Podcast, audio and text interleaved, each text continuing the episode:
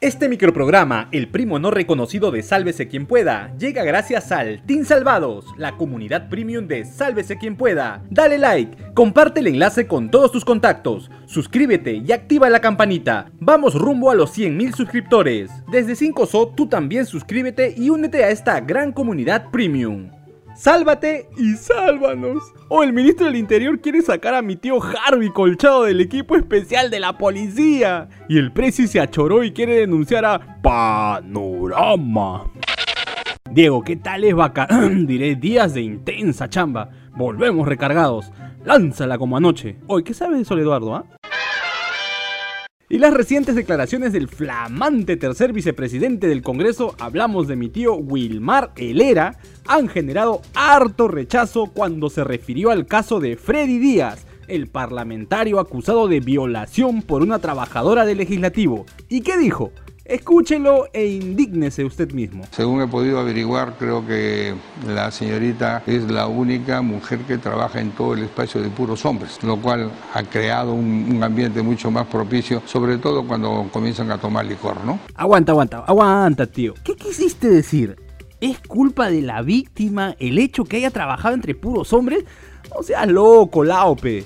Desde ya y desde varios frentes le han pedido al descabellado Torongo que renuncie a la mesa directiva. En respuesta, el ERA solo trató de explicar lo que dijo, traducción, y lo que hizo fue embarrarla más. En tanto, sobre el caso de Freddy Díaz, denunciado por violación, se conoció que la fiscalía ha solicitado impedimento de salida del país. Es más, ya debería tener orden de detención preliminar. Además, se detalló que el Ministerio Público ya tiene la declaración de la agraviada y de testigos. Pero en el canal 1 más 1 se reveló que la fiscal Jessica Carlos Hurtado se negó en primer término a participar en las diligencias para apresar al congresista acusado de violación cuando los hechos fueron conocidos, o sea, ahí nomás. Esto permitió que el legislador siga libre y desaparecido desde entonces. Incluso el fin de semana, el parlamentario desde la clandestinidad emitió un comunicado donde asegura que se someterá a las indagaciones. Sí, claro Además se conoció que esta nueva joyita del Congreso, que ya ni cuenta con el respaldo de su bancada de donde fue expulsado, tiene dos investigaciones en la Fiscalía por tráfico de influencias. Y es bueno precisar que por la gravedad de la denuncia, Freddy Díaz no tiene inmunidad parlamentaria por este caso, debido a que en febrero del 2021 se realizó una reforma constitucional que eliminó la figura de inmunidad por delitos comunes. Así que todo apunta a que este tipo será el primer congresista procesado sin inmunidad parlamentaria.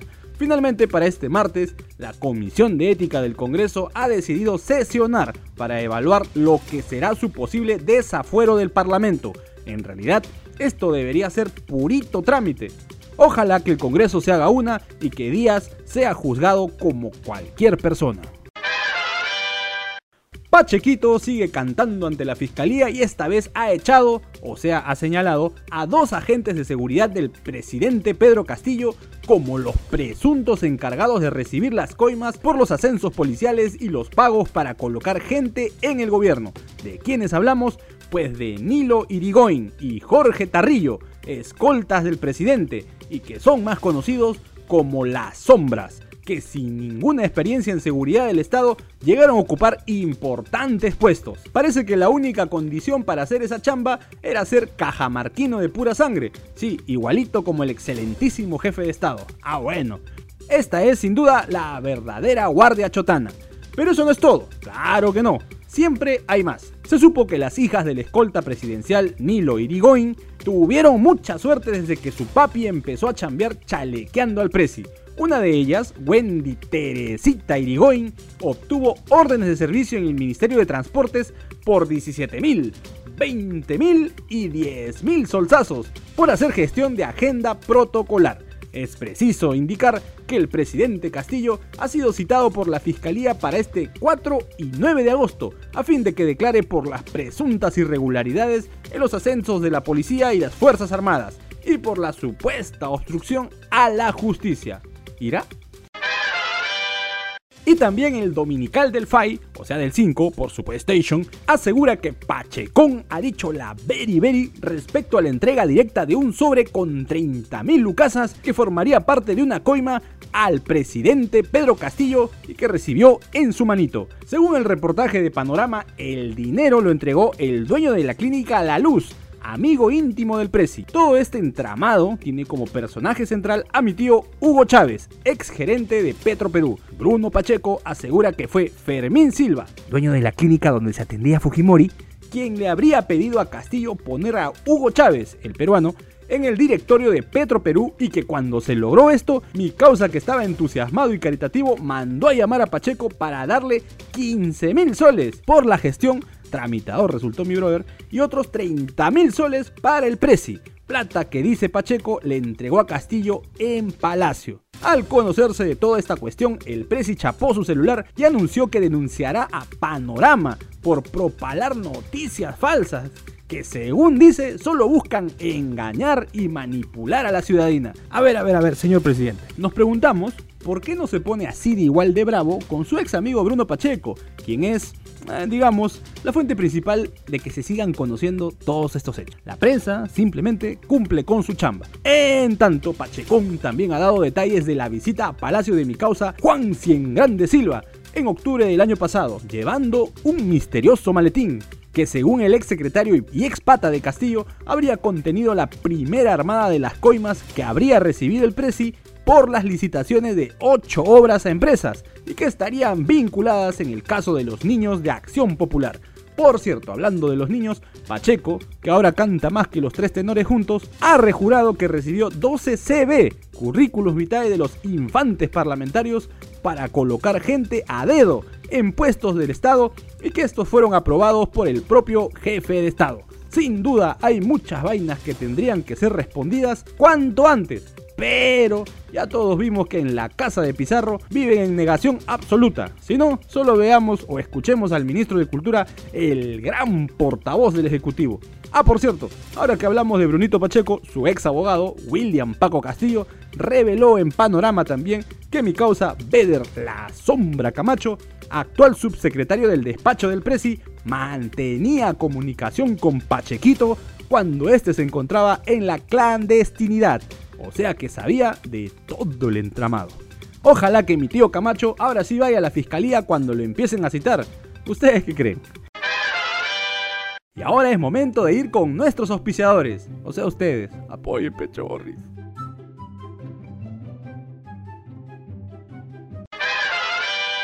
El dominical For Power, hasta estoy bravo con mi inglés, indicó que uno de los hermanitos de la primera dama, sí, el que según una investigación de la fiscalía depositó parte de los 90 mil soles a la empresa del pataza de la Jennifer, tuvo mucha suerte económica para ponerse al día con sus arrugas. ¿Cómo sí? Bueno pues, Walter Navarro Paredes pudo pagar al cash en una, una deudaza que mantenía por 40 mil soles Curiosamente, semanas después que la empresa de Hugo Espino, chochera de la Jennifer, ganara una de las licitaciones con el Estado. Lo curioso es que mi causa no tiene propiedades ni un ingreso que pueda sustentar tremendo pago. Es como que yo quisiera prestarle plata al tío Soros. Hay que ser bien pen. Mm. El otro hermanito de Doña Lilia, hablamos de David Paredes Navarro, también involucrado en el caso de los depósitos a JJM Espino y que tampoco tiene cómo sustentar sus ingresos, compró una mototaxi cuatro días después que realizó parte del depósito a Hugo Espino. Pagó al contado las 11.500 lucas que le pidieron por la nueva motito. Pero hay más. Otra hermana de Lidia Paredes, hablamos de Ruth Paredes, mantiene registro de visitas al Ministerio de Agricultura para reunirse con el viceministro Juan Altamirano, paisano del Prezi. Lo que llama la atención es que Ruth Paredes no ingresó sola, no, fue acompañada de Gladys Castillo, prima del jefe de Estado, y un empresario de nombre Miguel Alegría y un tal Jorge Arevalo, simpatizante de Perú Libre que desde enero del 2022 se convirtió en funcionario del Minagri. ¡Qué casualidad! Pero el caso de Lelis Paredes, otra hermanita de la primera dama, es mucho más rochoso. Sus hijos, o sea los sobrinitos del Prezi, seguro que se bañaron en ruda porque han tenido muchísima suerte.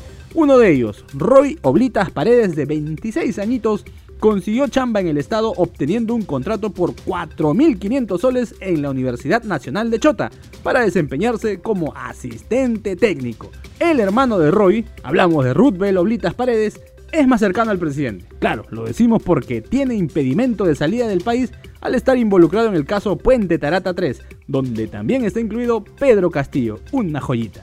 Y ni qué decir de la tercera sobrinísima, Fanny Oblitas Paredes, quien obtuvo contratos con el Ministerio de Transportes por 18 mil soles. Todo parece indicar que la familia Paredes se sacó la tinca cuando el cuñado de Palacio se puso la banda presidencial, guarda, y aparecieron las oportunidades que en ojos de la fiscalía serían irregulares. ¡Qué bonita familia! Se marearon con los nombres, ¿no? Nosotros también. Y ahora vamos con el Mega Mix de Noticias. El Papa Francisco ha dejado la puerta abierta a una posible renuncia al pontificado durante una gira por Canadá. El más más de la Iglesia Católica aseguró que no sería una catástrofe. Este anuncio se da en medio de los rumores que aseguraban que el Papa emérito Benedicto XVI había fallecido. Sin embargo, horas después se comprobó que la información venía de una cuenta falsa del Vaticano.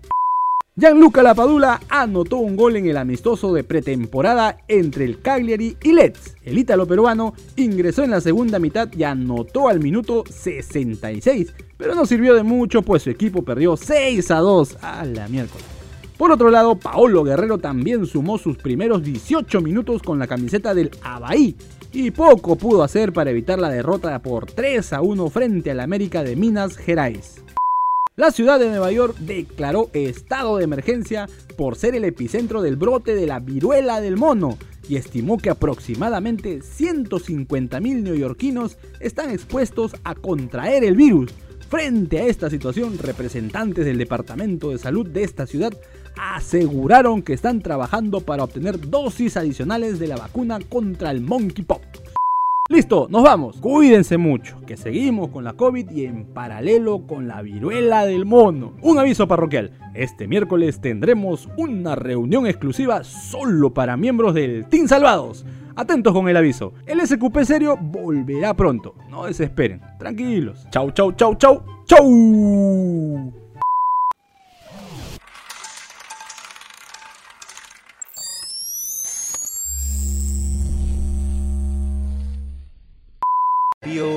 Hacen desfile en la obra.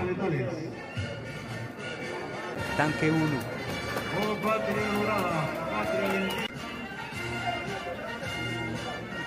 División canina.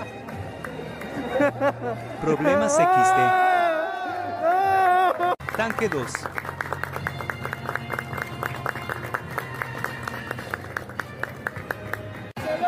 Camuflaje.